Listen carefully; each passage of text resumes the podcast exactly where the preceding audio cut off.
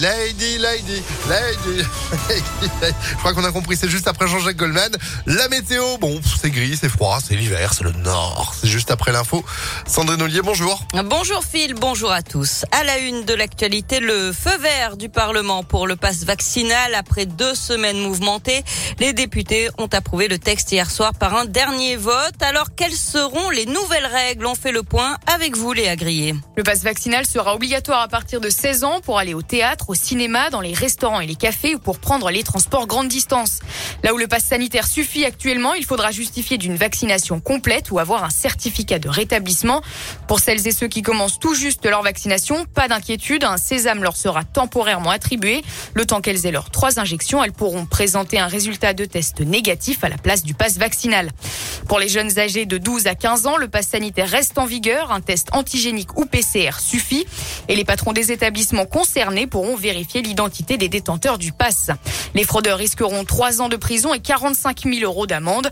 Enfin, une sanction de 500 euros par salarié est prévue pour les entreprises qui ne respectent pas l'obligation de télétravail. Et l'opposition a déjà déposé des recours devant le Conseil constitutionnel. Les sages ont 7 jours pour se prononcer.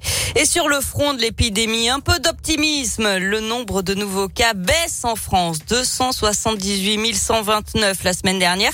C'est 20 000 de moins que la semaine précédente. Le nombre de patients en réanimation reste stable depuis trois jours. Les hospitalisations, elles, par contre, continuent de progresser. Mais certains, comme le monsieur vaccination du gouvernement Alain Fischer, pensent que le pic de contamination a été atteint et que la fin de la cinquième vague arrive. L'actualité, c'est aussi la mauvaise qualité de l'air à Lyon et dans le Nord-Isère. Attention, les limitations de vitesse sont abaissées de 20 km heure sur les grands axes. La circulation différenciée est également mise en place à Lyon, Caluire et Villeurbanne. Il vous faut une vignette critère comprise entre 0 et 3 pour rouler. La gare de Lyon-Pardieu évacuée hier en début de soirée. C'était à cause d'un colis suspect. Une équipe de déminage a été appelée sur place vers 19h.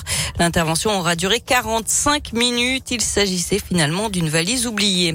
Et puis, un appel à témoins lancé par la police après l'accident mortel sur l'A42 vendredi midi. Il avait eu lieu à Miribel, à la frontière entre le Rhône et l'Ain. Collision en chaîne entre cinq voitures et deux poids lourds. Un homme de 46 ans avait perdu la vie. Euh, trois autres personnes avaient été blessées dans le choc. Si vous avez des informations, vous pouvez contacter la CRS autoroutière. La 42 avait été euh, fermée pendant quatre heures dans le sens Lyon-Genève. On passe au sport avec du foot et la victoire de l'OL hier soir à 3, score final 1 à 0 au classement Lyon et 11e du championnat.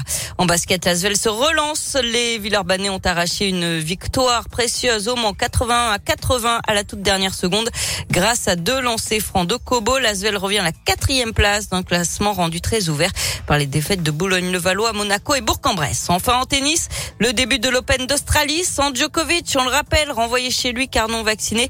Qualification de Gaël Monfils, Benjamin Bonzi et Manarino.